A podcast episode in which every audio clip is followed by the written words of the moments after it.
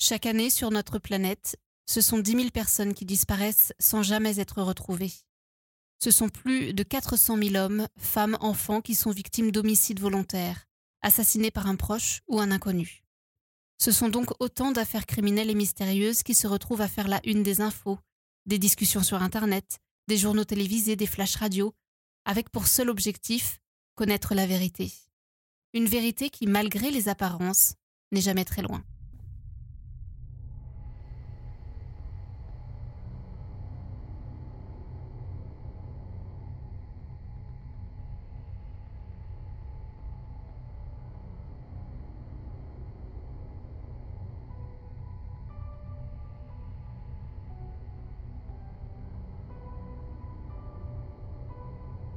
Dans la soirée du mercredi 3 mars 2021, Sarah Everard, une jeune Anglaise de 33 ans, qui occupe un poste de responsable marketing dans une société, passe le début de soirée chez une amie prénommée Rose, qui habite dans un quartier situé dans le sud de Londres.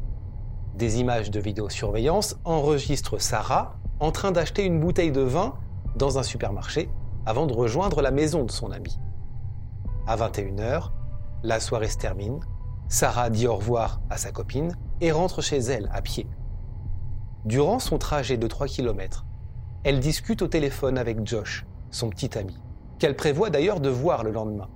Leur discussion dure environ 15 minutes et la dernière fois qu'elle est filmée par une caméra de la ville, c'est à 21h28 au niveau de Cavendish Road.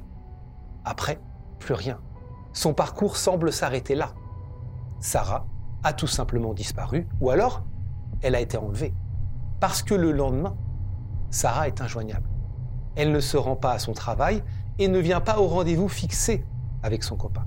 Rapidement, une grosse opération de recherche et d'appel à témoins se met en place, et pour récolter des indices sur ce qui a bien pu se passer, les autorités s'appuient sur la vidéosurveillance de la ville, qui va révéler un terrible scénario. Un scénario préparé minutieusement par une personne en qui Sarah aurait dû avoir confiance et avec laquelle elle aurait dû se sentir en sécurité. Un scénario qui conduit à une terrible fin.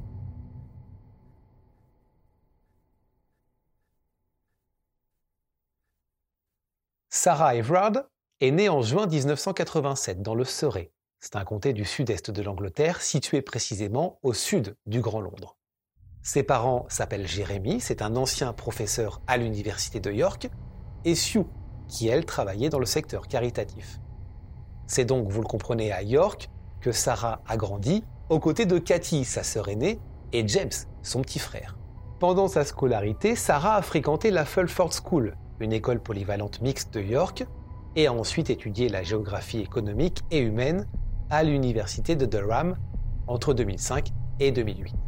En 2021, au moment des faits, Sarah vit seule dans le quartier de Brixton Hill, à Londres, à quelques rues de son petit ami Josh, avec qui elle est depuis maintenant un an et elle travaille en tant que responsable marketing pour une agence de médias numériques.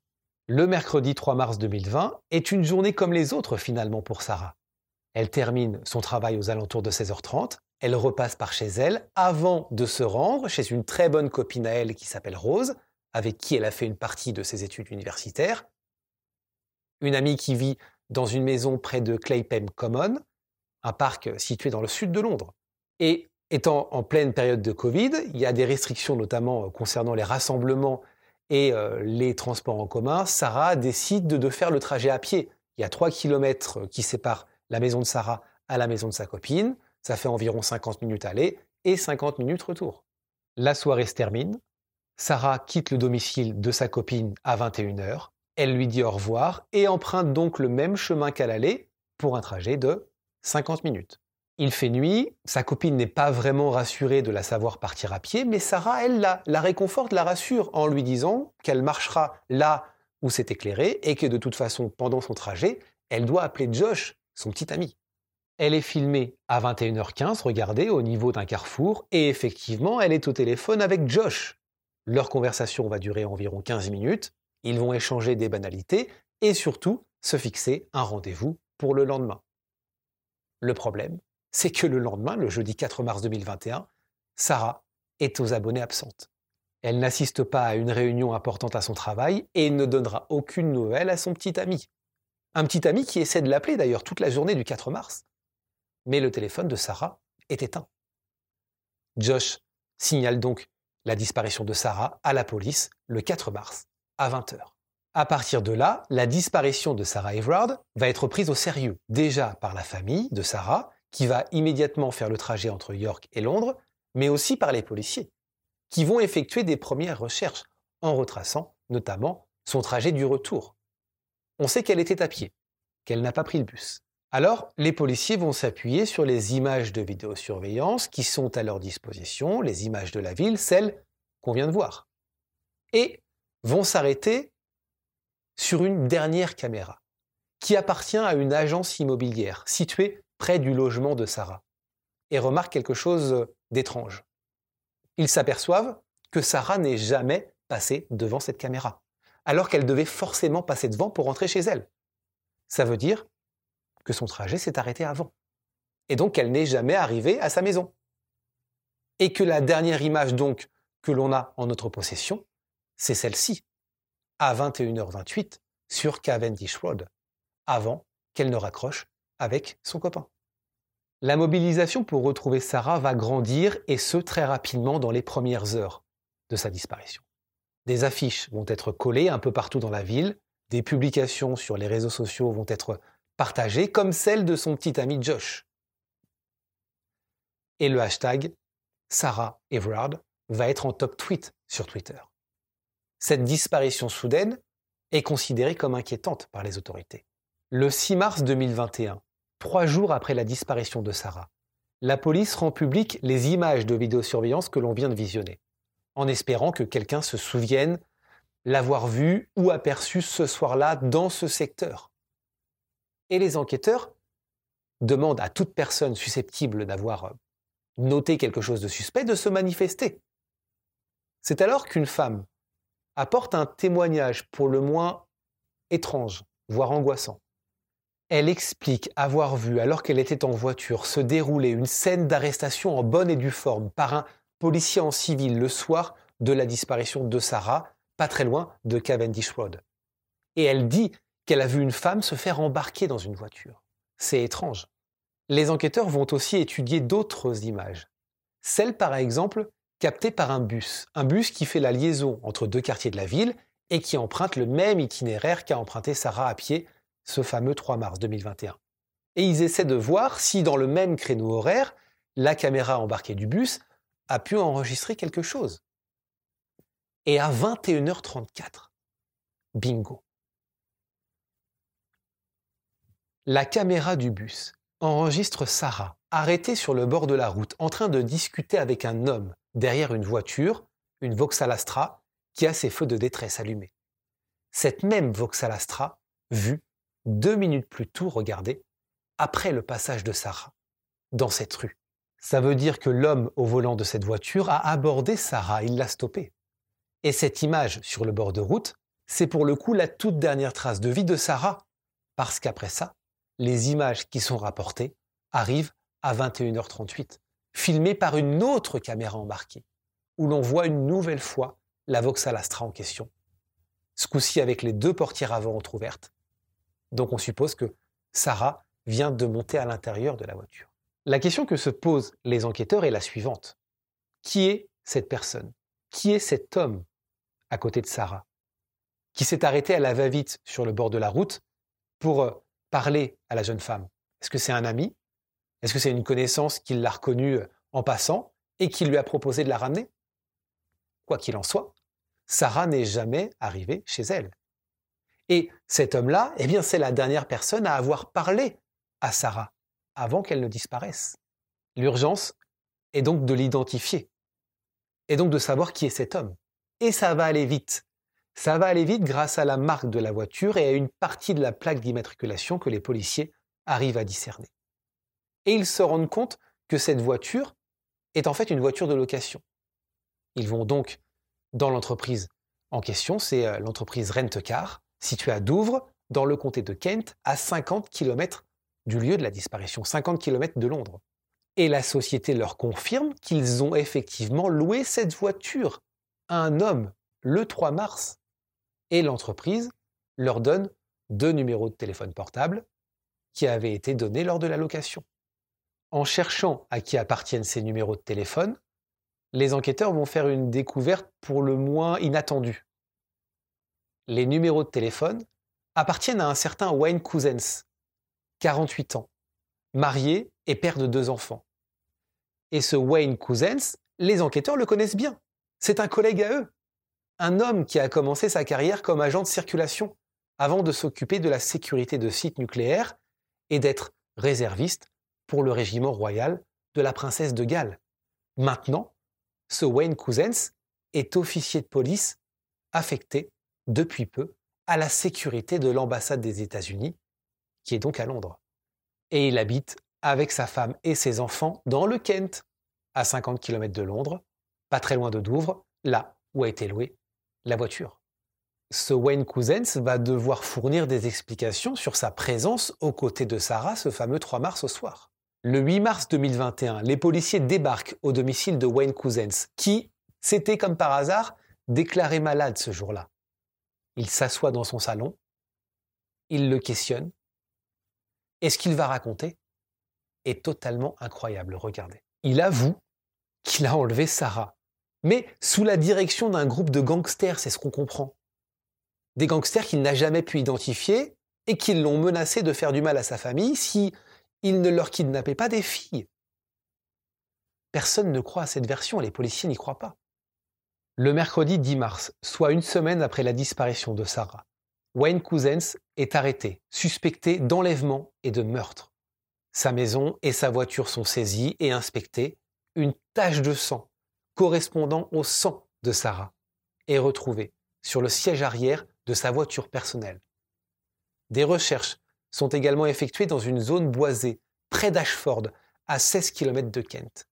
Des unités cynophiles sont déployées et des bâtiments abandonnés sont survolés par un hélicoptère.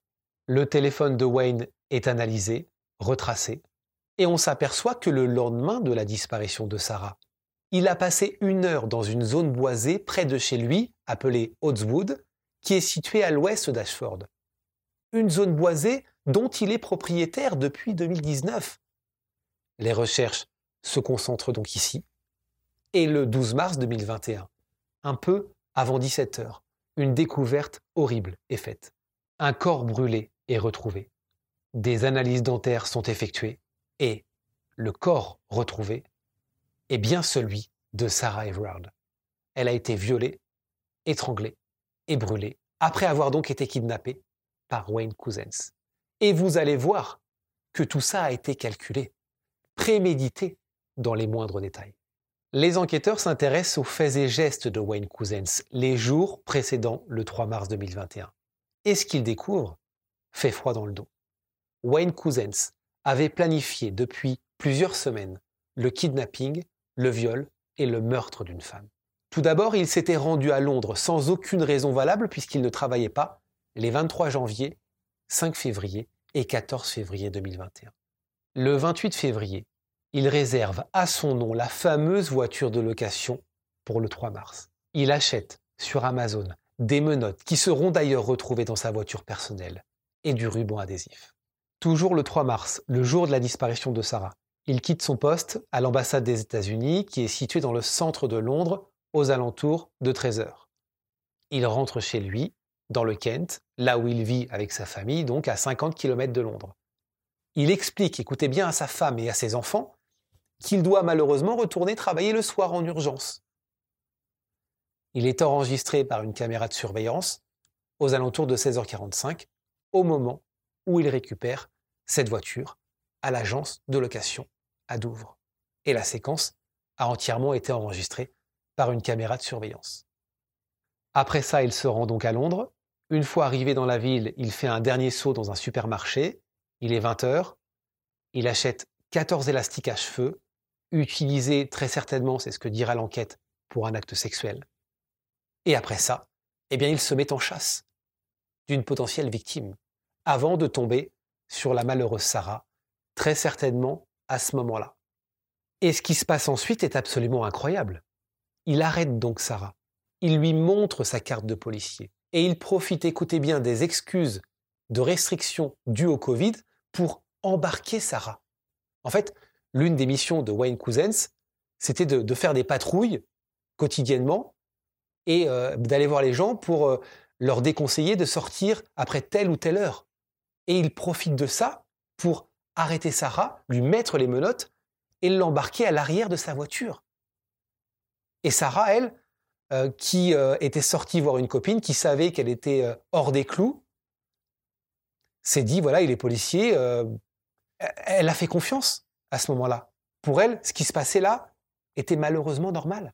Une fois que Sarah est embarquée à l'arrière de la voiture, il prend la direction de Douvres, dans le Kent, comme le montre cette image de vidéosurveillance prise sur une route militaire à 23h43. Là, il transvase Sarah dans sa propre voiture personnelle et il l'emmène dans cette partie de forêt qui lui appartient. Il la viole avant de l'étrangler et donc de la tuer entre 1h euh, et 2h du matin, c'est ce que dira l'autopsie. Le lendemain matin, à 8h15, comme le montrent ces images, il s'achète un chocolat chaud et une collation. Regardez, il a l'air quelque peu agité à la caisse. Ensuite, eh bien, il rend sa voiture de location à 8h30, après avoir donc parcouru plus de 400 km avec. À 9h22, il gare sa voiture personnelle sur un parking pour se débarrasser du téléphone portable qu'il jette rapidement dans un ruisseau appelé le Delft Butts, situé à Sandwich, dans le Kent, avant de repartir. Et ensuite, ce jour-là, eh bien, il va faire comme si de rien n'était. Il va emmener ses enfants chez le dentiste, un rendez-vous programmé depuis plusieurs semaines.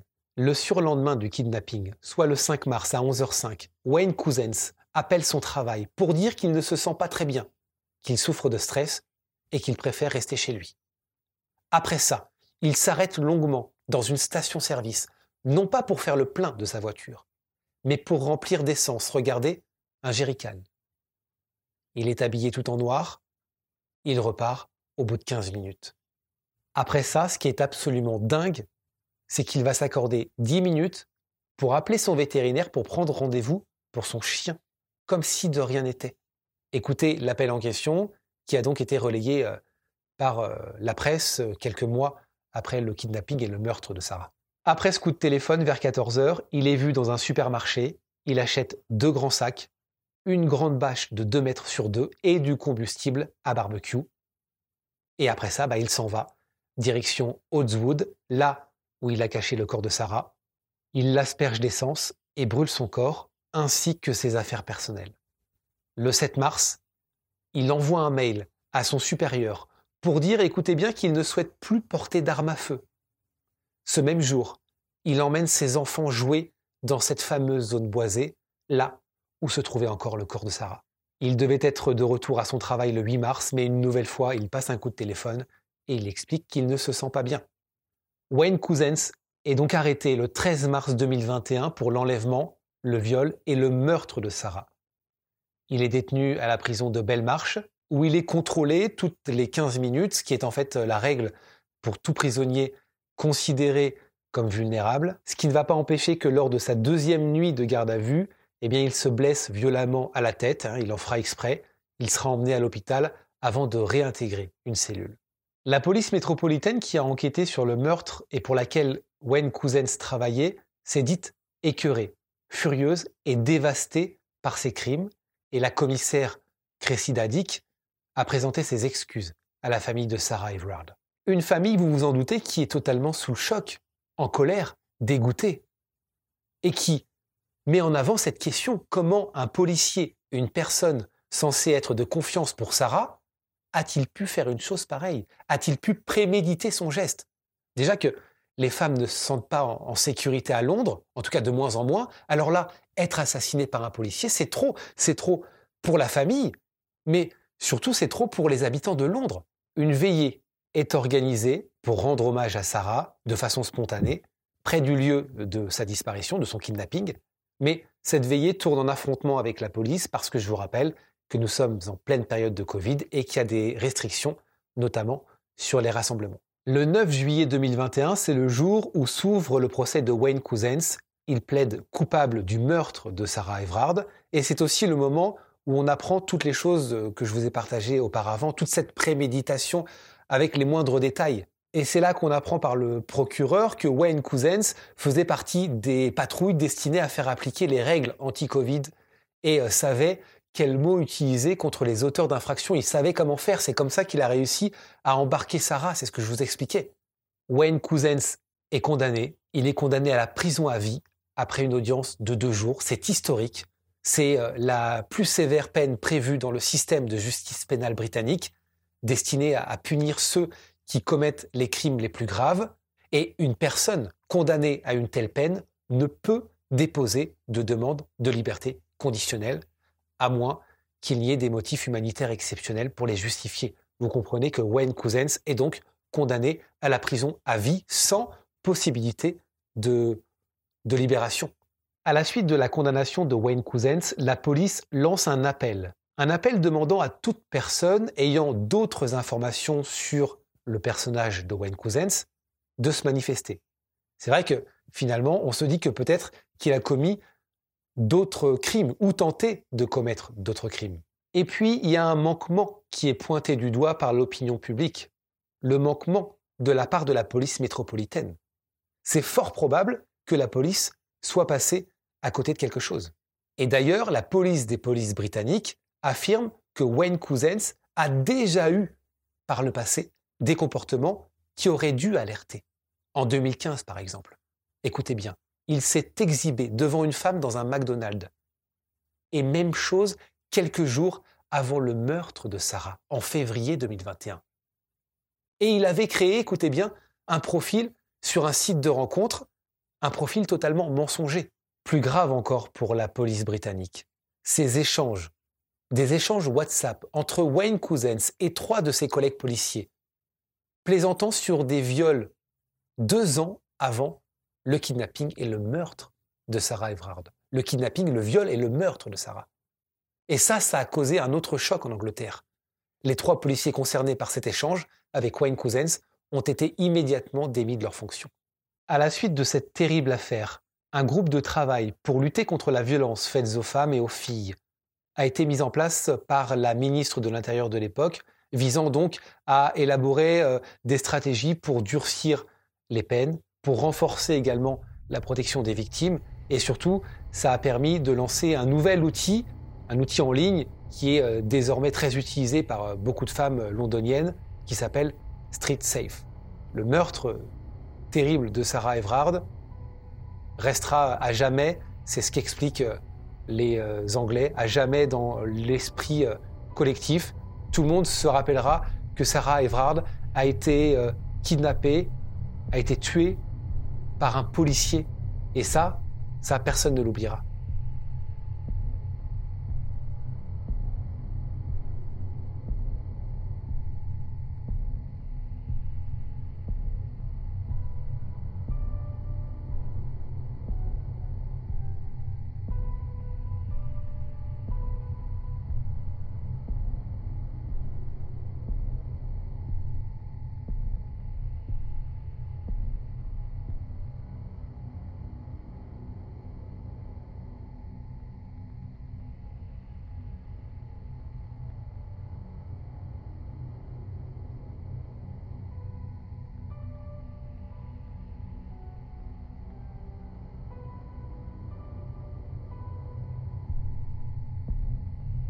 Si vous souhaitez découvrir toutes les images qui concernent cette affaire, rendez-vous dès maintenant sur notre chaîne YouTube Charlie Frigoul.